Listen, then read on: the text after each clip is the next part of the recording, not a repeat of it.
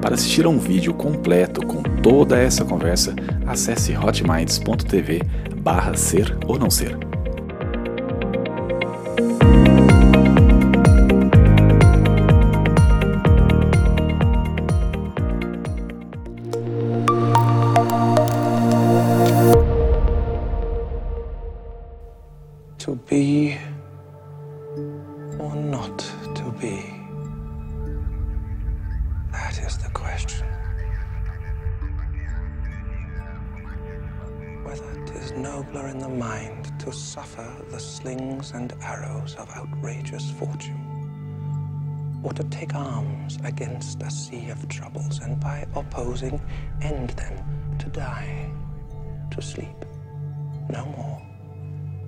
A sleep to say we end the heartache and the thousand natural shocks that flesh is heir to. Tis a consummation devoutly to be wished. To die, to sleep.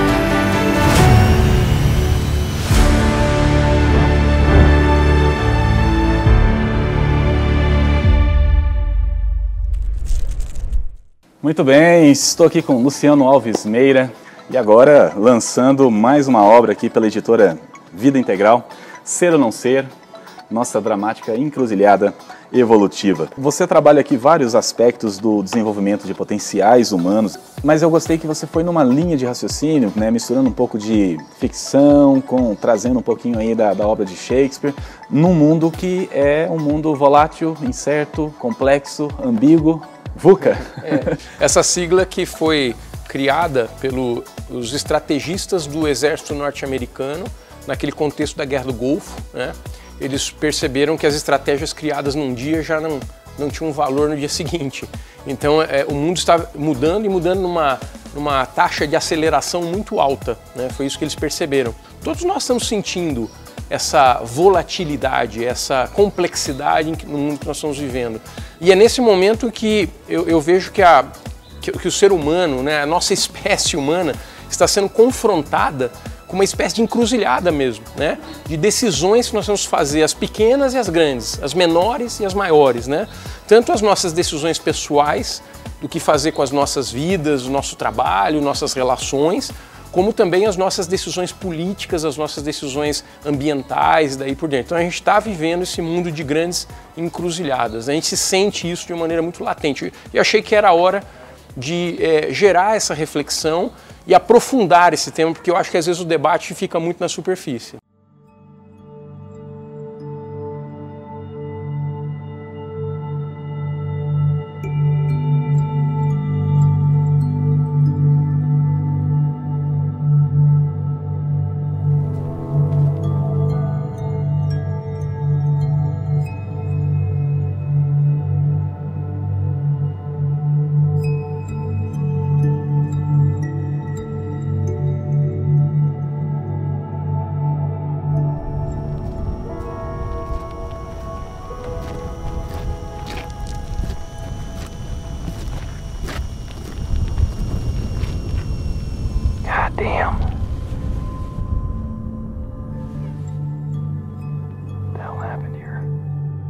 Já no, no pré-lançamento do, do, livro. Li aqui em alguns dias umas 140 páginas, ainda vou degustar bastante o restante. É, e do que eu vi aqui, eu achei também muito interessante, Luciano, que você coloca Hamlet, uma obra de, de Shakespeare, num contexto mais futurista, mais pós-moderno ali, 2070. É, como é que é isso? Como é que você pensou é, nisso? No, no, livro eu conto qual foi o meu primeiro contato com a obra do Hamlet, né? Eu devo isso à minha avó, é, mãe do meu pai, aquele ser humano em especial, aquele personagem, né, que é praticamente humano, Hamlet, ele já sabia que a vida dele não estava fácil, né? É, ele estava vivendo ali aquele episódio é, do assassinato do pai e, e, ele já sabia, já tinha informação de que quem tinha matado seu pai era o tio, ou seja, o irmão do pai. Né? E que, aliás, após o assassinato, se casou com a mãe e assumiu o reinado é, da Dinamarca. Né? Então veja a situação do Hamlet. Ele é o, é o suposto herdeiro do trono, mas não se sente mais em casa. Ele vê que o trono foi usurpado e a sua mãe faz parte do, de, de todo o complô. Né? Então, como lidar com isso? Né? Olha, eu tenho que pegar armas contra os meus parentes? Ou não é melhor que eu morra? Dizer, ele fica numa situação, aliás, de é, pensar no suicídio. Né? Então, por isso, ser ou não ser naquele contexto da peça. O Hamlet é, é incrível e ali a gente vê como Shakespeare foi o primeiro grande não o primeiro, mas talvez de todos os tempos o, o grande iniciador é, da literatura psicológica, né? porque com, a forma como nós vimos o sofrimento, nós lemos o sofrimento de Hamlet durante a peça, é, é, impressionante. E, e, Hamlet é um grande personagem, de grandes poderes, também tem muito a ver com o desenvolvimento potencial humano. Né? Ele representa isso, olha, uma humanidade que tem muito potencial, mas que se coloca numa situação de ser ou não ser, de viver plenamente seus potenciais, ou de é, roubar a si mesmo a oportunidade dessa plenitude. Né? É, a gente vê que ele está numa experiência de vazio também ali, o Hamlet. Mas, claro, esse é um contexto da peça. O que eu fiz foi trazer esse, recontextualizar Hamlet para a situação que a espécie humana está vivendo hoje. Né? É, você viu que o Einstein faz a abertura de todos os capítulos. Eu escolhi frases dele para serem epígrafes de cada capítulo, né? É como se ele estivesse participando também, é, dando ali uma espécie um... de mentor da mentor. obra, sabe? Ele estava muito preocupado no final da vida dele com os destinos da espécie humana. Ele, ele já pensava, olha, será que com agora com poder atômico, né? Porque ele, ele teve a ver com esse, essa capacidade humana de, de penetrar as leis da natureza e conseguir entender como manipular o átomo e daí nós temos poder para gerar energia e ter uma vida melhor para todos, mas também temos poder de autodestruição. Né? Então ele, ele, ele, no final da vida dele estava muito preocupado com esse ser ou não ser dessa outra forma, dessa forma mais, eu diria, da espécie, né? da, da história da espécie humana. Será que nós vamos escolher é, usar os nossos potenciais para cada um de nós ter uma vida mais plena, né? e aí eu incluo o assunto que vai ser discutido durante o livro, que é o desenvolvimento espiritual, desenvolvimento da consciência, isso é muito importante, ou nós vamos viver uma vida cada vez mais materializada e, e muito fragmentada, com embates cada vez mais, eu diria, ferrenhos aí, né? essa, essa coisa da, da da, da, agressividade né, humana que parece só crescer em, nos momentos que nós estamos vivendo, por exemplo. Né?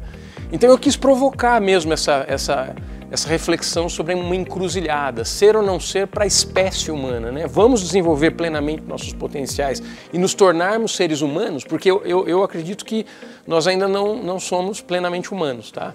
A minha perspectiva é que nós estamos a caminho, nós somos semi-humanos. Né? Está chegando lá. É, nós temos potenciais humanos, mas esses é, potenciais humanos não foram ainda é, colocados na prática, no nosso dia a dia. Nós muitas vezes ainda agimos como um animal intelectualizado, que, que é, é, é um, algo que está entre o animal e o humano, e de certa forma fica até pior que o animal. O ser humano está a caminho de algo que pode ser muito mais interessante, até do ponto de vista de harmonia, do que a vida animal. Mas nesse meio termo, nesse, nesse meio caminho entre o animal e o humano, nós estamos numa fase de grande crise, de grande sofrimento. Né? Basta ver aí as, as estatísticas sobre depressão, sobre vazio existencial. Nós estamos vivendo um momento muito, muito difícil da história humana. Sempre tivemos problemas na nossa evolução, sempre. O problema antigo era a sobrevivência. Hoje nós estamos com outros tipos de problemas mais sofisticados. Mas esse problema do vazio existencial está se alastrando. E o que eu vejo é que as pessoas não sabem lidar com esse problema, a educação não sabe lidar com esse problema, os educadores não, não lidam ou, ou não conseguem lidar pela estrutura que a sociedade tem montada aí. Então nós estamos diante de uma encruzilhada. E essa encruzilhada requer de nós nova, nova aprendizagem, no, muito crescimento. Será que nós vamos escolher esse crescimento e essa aprendizagem, essa maturidade da espécie? Esse é o ponto focal do livro. Buscar essa vida plena. É uma, uma, você propõe uma esperança de, de uma vida plena, através desse desenvolvimento do, do ser integral do ser humano. É, é, nesse caminho mesmo. Isso. É, inclusive porque é, em um determinado momento do livro eu vou é, falar muito sobre a Renascença e a importância que a Renascença teve na história cultural da humanidade. Ora, a Renascença ela recuperou é, diretrizes, referências filosóficas, psicológicas, artísticas, literárias do, da Grécia Antiga, de Roma também, mas especialmente da Grécia. Né? E o que eu vou propor como leitura dessa, dessa ideia é que a Renascença teve um poder carismático muito grande porque é, foi um, um, um, renascer da esperança de que o ser humano poderia alcançar a consciência plena. Percebe? Então, inclusive, isso é, não, é uma ideia um pouco que subverte um pouco a leitura tradicional que se faz da Renascença. Né? Os, os grandes críticos é, artísticos e da literatura em especial, que é o meu campo, é, discutem se a Renascença seria então um momento de olhar para o melhor momento que a humanidade já viveu, que seria a Grécia clássica. Né?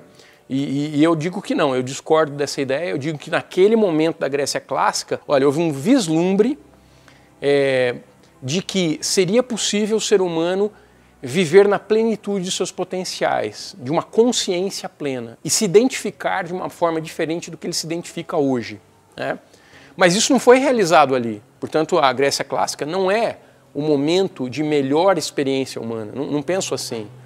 Mas houve uma esperança, houve um olhar. Né? Bom, na Renascença isso foi recuperado e novamente nós vivemos um momento de grande é, poder criativo. A Renascença foi um momento de grande poder criativo. Basta você falar daqueles artistas italianos e o que eles fizeram. Né? Se você pensar em Da Vinci, Michelangelo e, daí por diante, né? Quer dizer, se você pensar em tudo que foi criado na Renascença, você vê que era um momento de grande criatividade, um momento de pensar que o ser humano poderia ter uma vida espiritual e uma vida intelectual muito interessante. E de lá surge a ciência moderna na Renascença, é um momento muito forte. Que, que é aquele momento da Renascença? Novamente uma esperança, novamente uma projeção de que o ser humano possa viver na plenitude dos seus potenciais humanos. Né? Só que isso não se dá.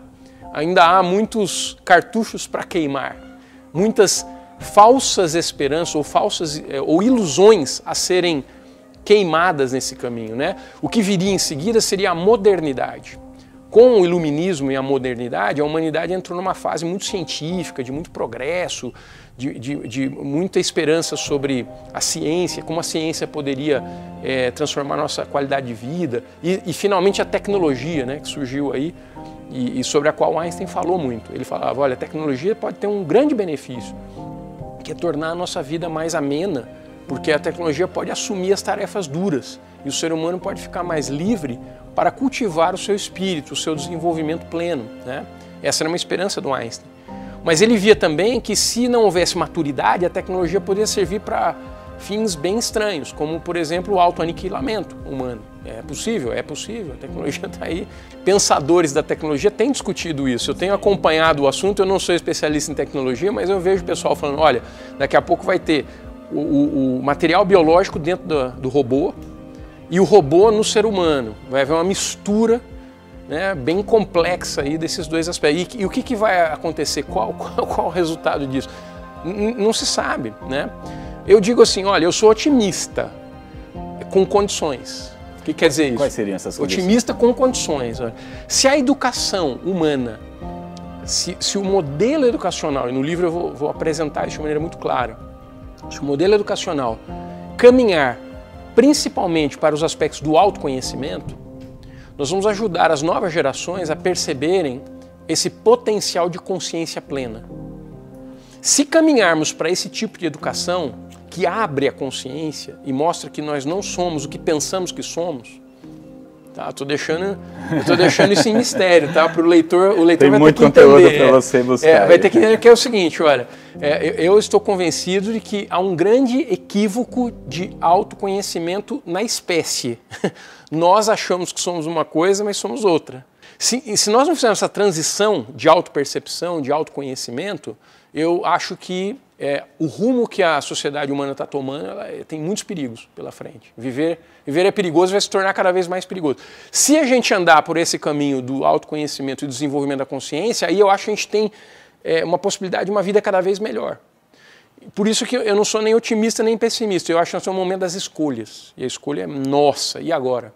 Vivendo esse momento de tantas transformações pautadas pelo digital, futuro do trabalho, futuros de vários aspectos, né, antecipando esse futuro, muitas vezes tendo que ser um protagonista e E todo mundo, ao mesmo tempo, já, pelo menos eu penso que está entendendo que precisa desse desenvolvimento, dessa vida plena, de, de encontrar esse, esse caminho. Uhum. É, mas o fator gerador dessa necessidade são essas novas tecnologias? Eu acho que, que, que tem um, uma mistura de muitos aspectos aí, né? Por isso que eu, eu quis contar a história da evolução. No livro, os leitores vão é, ver que eu faço uma recontagem, inclusive em debate com o Harari, que é o autor do Sapiens, né? Eu não concordo com conclusões que ele tira. Veja, ele é um historiador muito importante, ele tem dados muito bons, ele, ele criou uma história bem contada, então eu o admiro como profissional.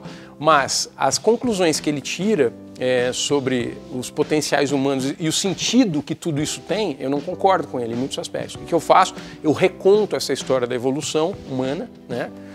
E vou mostrar que é, não é por acaso que a gente chegou num momento em que a delegação da escolha aumentou muito, né? Então a tecnologia veio junto, ela é um dos fatores, mas não é o único fator. Né? A globalização, a tecnologia, o alto nível de, de é, consciência que as pessoas estão alcançando já e que aumentam sua capacidade de escolha e a angústia que isso traz, né? isso está culminando num certo momento. Né? Um momento que é, que é de encruzilhada. Né? E esse momento é agora. Eu, eu, diria que esse momento é esse século, o século XXI. Né? Eu acho que o século XX já vinha preparando esse, esse episódio aí. As, as, as últimas grandes decepções humanas ocorreram no século XX.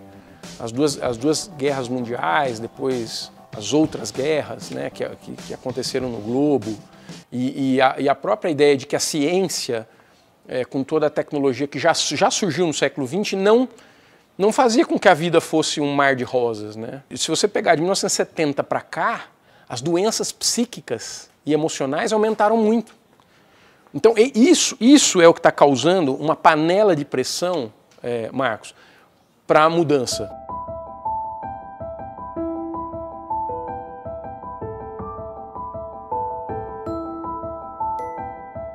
Eu, eu, sou um fã de Viktor Frank, eu acho que ele foi um cara importantíssimo no século XX. A gente tem uma sociedade que tem meios, nós estamos inventando uma, uma vida cada vez mais cheia de possibilidades, né? Mas cada vez menos nós temos razões para viver. Veja, esse vazio, ele é muito sério, né? Quer dizer, essa, essa, esse ponto que ele coloca é que me faz voltar ao que eu chamaria de desenvolvimento espiritual. Meaning can be found by each and every person irrespective of his age, irrespective of his sex, irrespective of his educational background, irrespective of his in, uh, IQ, irrespective of his personal character. And finally, it turned out that meaning is available to man in principle irrespective of whether or not he is religious, and if he is religious, to which denomination he belongs. A humanidade se perdeu pelo caminho, né, nesse sentido espiritual. A gente se desenvolveu muito a tecnologia e muitos meios materiais da vida, mas nós não é, a, aprendemos a entender o, o desenvolvimento é, espiritual que nós temos como potência, como potencial. Quando na verdade eu vejo que esse é o grande sentido da existência humana. O grande sentido da existência humana é você entrar na vida com um certo nível de consciência e sair dela com um nível muito maior. Isso dá sentido à nossa existência. É, você coloca ali que a religião ela está ainda muito confundida com espiritualidade. A, a, filosofia ela tenta resolver isso, a ciência tenta também com sua seu empirismo, né, essa questão toda da, da informação por si. E do outro lado tem uma, uma religião que, que quer ser espiritual, mas não é. Tem a, institui a instituição que entrou no meio disso tudo. É, as, as, as religiões, elas, elas, como tradições, são muito importantes para a experiência do desenvolvimento humano. Tudo que aconteceu até hoje é importante. Então eu sou, eu não sou é, um crítico é, da religião em si, né? Mas a forma que a religião se tor é, tomou hoje, ela é muito institucionalizada. Então, ela, ela, não é, ela não é a religião mais como um centro de busca de iluminação, mas ela acabou sendo um centro, é, eu diria, de referência doutrinária, né? e que é, nessas doutrinas você vê também uma estrutura hierárquica. Né? Sempre tem aí alguém que é responsável pela conexão entre o homem e Deus. Né? Você tem um intermediário. intermediário. É, e, e, as, e, e as ideias teológicas vão muito por aí. Quer dizer, como é que você faz esse processo de redenção? Né? É, esse tipo de enfoque ele não é favorável ao desenvolvimento pleno da potencialidade humana, porque nós nos tornamos mais dependentes da religião do que estimulados por ela para alcançar o nosso potencial pleno. Né? Então, o, que eu chamo, a distinção que eu faço entre religião e espiritualidade está aí. Veja, eu não faço defesa de nenhuma religião, certo? É, mas o, o que eu estou preocupado aqui não é em defender ou atacar religiões, mas é em ajudar as pessoas a entender que o potencial espiritual está nos esperando.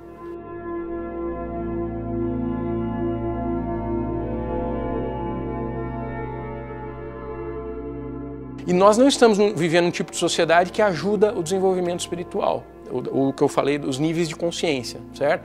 A religião não tem tido esse papel. Eu posso afirmar isso no livro, eu coloco, eu sei que isso é polêmico, mas não tem tido esse papel. Ah, mas alguns indivíduos dentro da religião sempre tiveram. É verdade.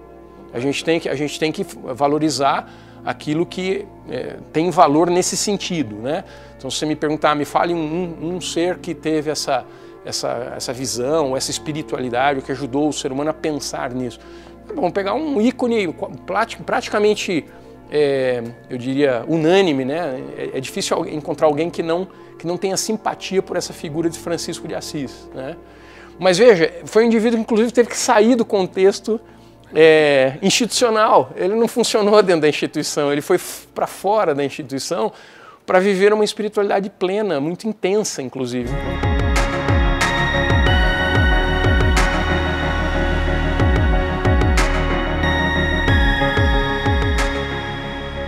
Um espaço que eu vejo onde o ser humano pode e deve explorar o desenvolvimento do seu potencial pleno, que eu chamo de potencial pleno, é no ambiente de trabalho. Até porque, Marcos, você sabe, você está trabalhando muito nessa área, você está discutindo muito essa área, você está gerando reflexões boas nessa área, que é o seguinte, as pessoas passam muito tempo no trabalho. Elas dormem, se você pegar tudo que, é, que, que a gente dorme, mais tudo que a gente trabalha, sobra muito pouco, né?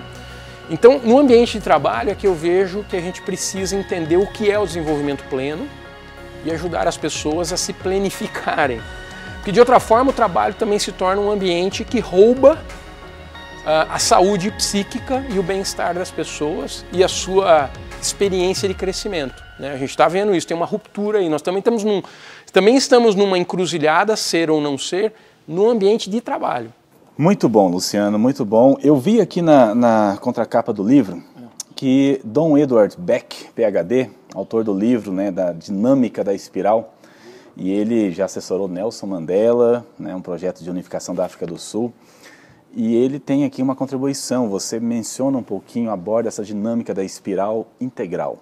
O que, que, seria a dinâmica? Eu fiquei muito feliz, né, porque o Dom Beck escreveu elogio a, ao livro, ele, ele to, tomou conhecimento né, da, do trabalho que eu estou fazendo. Eu estive com um dos grandes assessores dele é, pessoalmente esse ano, que é o uh, Daryl, é, e é, também tivemos por telefone uma conversa muito boa. ele é uma pessoa muito especial, já está com mais de 80 anos, né, o, o Dom Beck.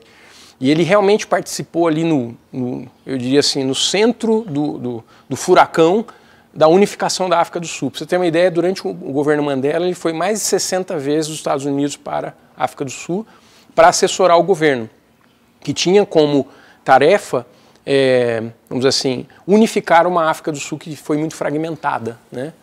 E Nelson Mandela foi uma figura incrível. Eu estive em 99 na África do Sul, eu estive pessoalmente próximo do Nelson Mandela durante um evento, a, a palestra dele, a abertura do evento, o carisma que ele tinha e o público todo ali é, mostrando que ele conseguiu realmente unificar uma nação. Né?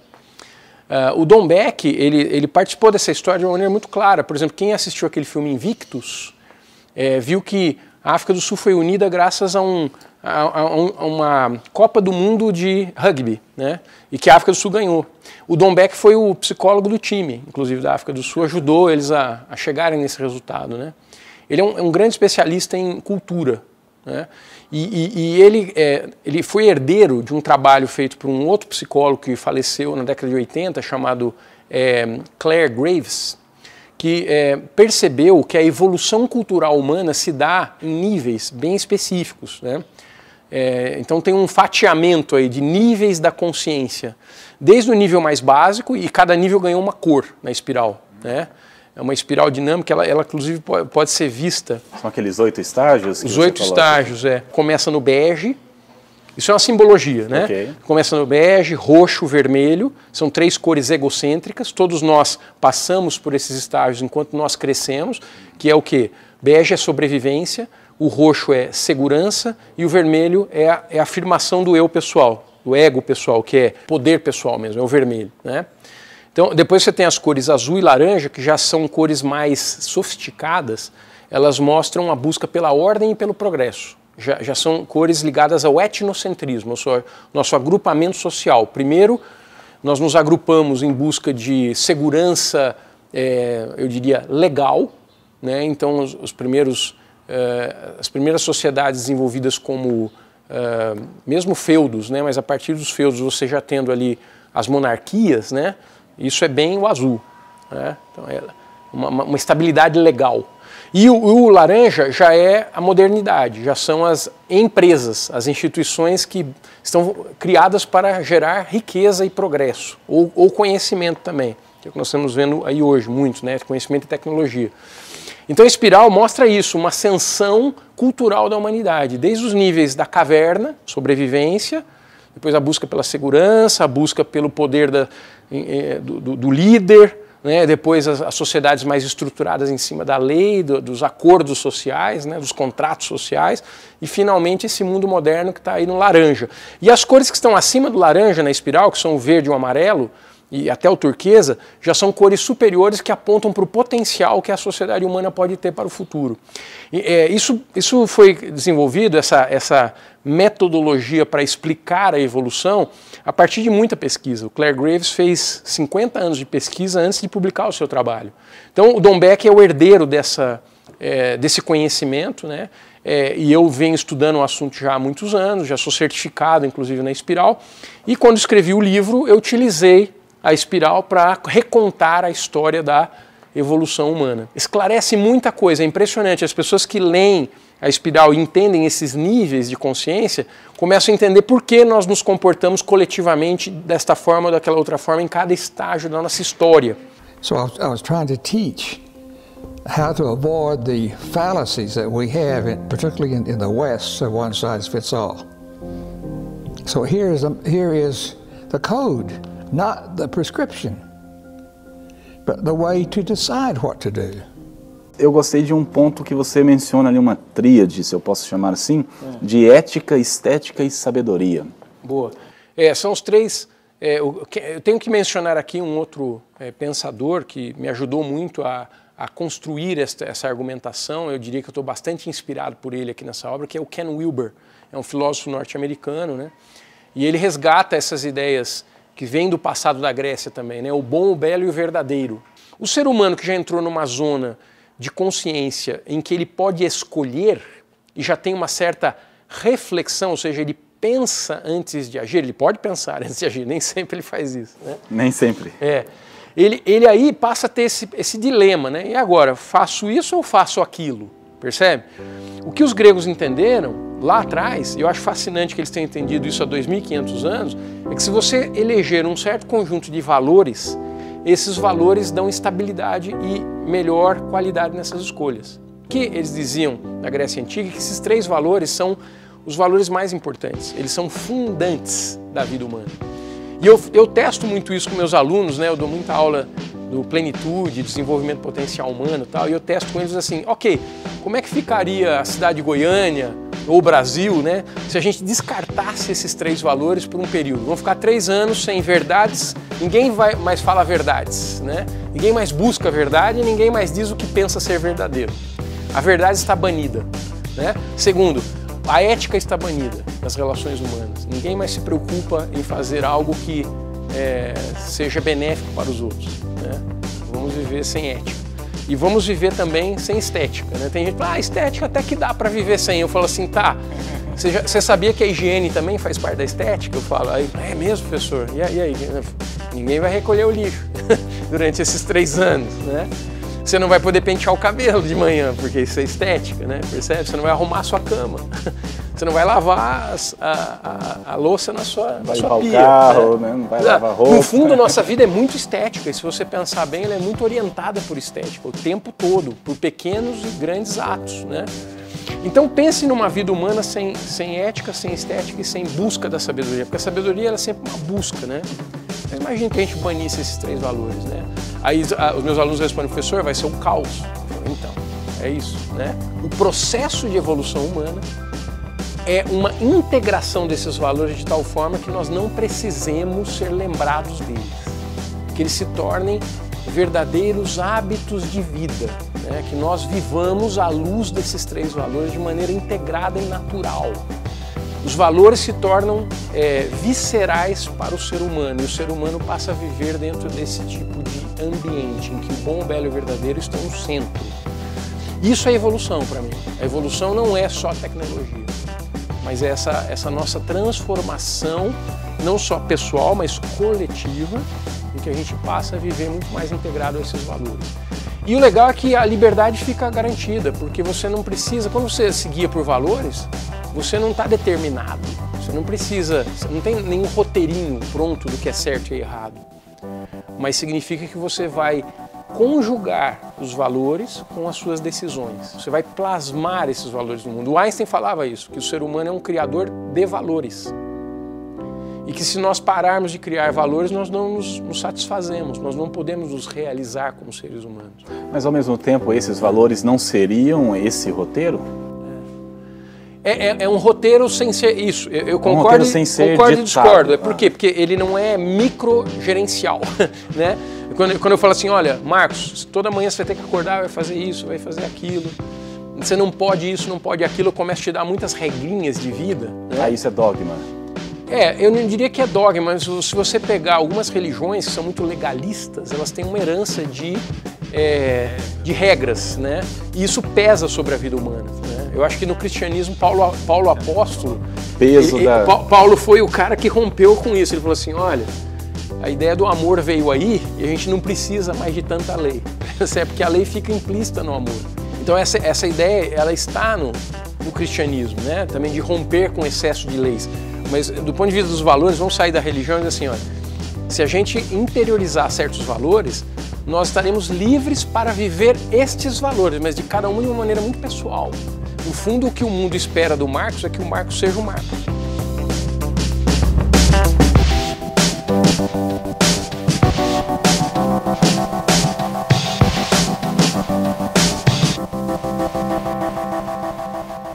Agora, nós não podemos, a pretexto da autenticidade, nos autodestruir, ou nos destruir, é, eu diria, melhor aí numa relação interpessoal, nos destruir uns aos outros. Né? Para que eu seja eu, eu tenho que aniquilar ou anular o outro.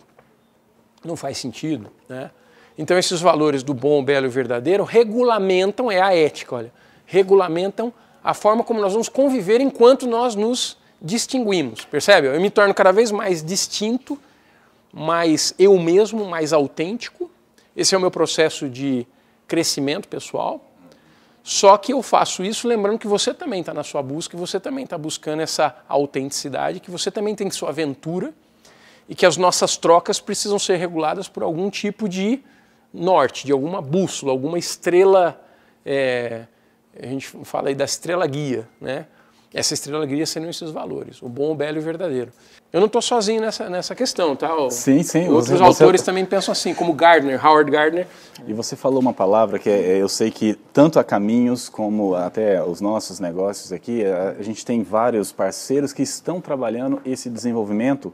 Hum. Ah, eu diria que a palavra seria reaprendizagem, né? Você tem que reaprender e você coloca ali mais para o final do livro que um desses caminhos propõe isso seria essa educação. Me, você é educador orgulho, por natureza, Eu né? me orgulho de ser professor. Eu sou formado em letras, né? E eu trabalhei, mesmo antes de me formar em letras, eu já trabalhava com educação. Então minha história é uma história de educador. Eu me orgulho de ser professor e de ser um aspirante a educador. Só que eu tenho uma crítica fundamental à forma como a educação está aí hoje. É, é engraçado que eu vejo os debates e eu vejo que eu não, tô, não, não aceito nenhum lado nem o outro, né? porque a grande discussão é como tornar a educação mais eficaz, mais eficiente. Né? Então, como letrar melhor, como fazer com que as pessoas não sejam analfabetas, ou então como é que elas se tornem, tirem notas mais altas nos grandes exames, como é que o Brasil se torna vencedor no concurso XYZ, né? E eu falo, puxa, esse não é o grande problema da educação. Se fosse, seria até mais simples, né? Porque alguns países foram lá e resolveram isso aí. Puseram ordem na, na cozinha e a coisa funcionou, né?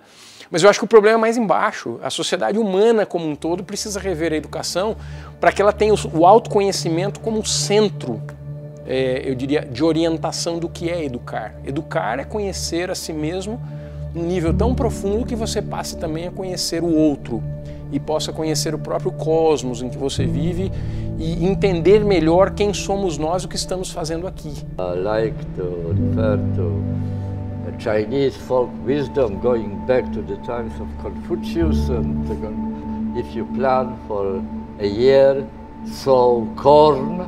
If you plan for 10 years, plant a tree. If you plan for 100 years, educate people. É o que estava lá desde o início da filosofia. Essas perguntas foram colocadas no início da filosofia. E depois a filosofia se perdeu em debates cada vez mais complexos, né? E a gente ficou sem respostas. Ou ficamos com respostas é, comprometidas, né? Porque a crítica é tão grande que você fala assim, tá, mas quem tem, quem tem razão nessa história toda? Eu acho que mais importante do que dizer quem tem razão é a gente botar a mão na massa e trabalhar numa educação nova, diferenciada, que gere muito autoconhecimento para essas novas gerações. Aí você vai ver o que eu chamo de progresso. Eu não, eu não, eu não ouso tentar fazer alguma utopia. Escrever uma utopia seria escrever como a sociedade será no futuro, se ela será perfeita e tal. Eu não, eu não preciso disso.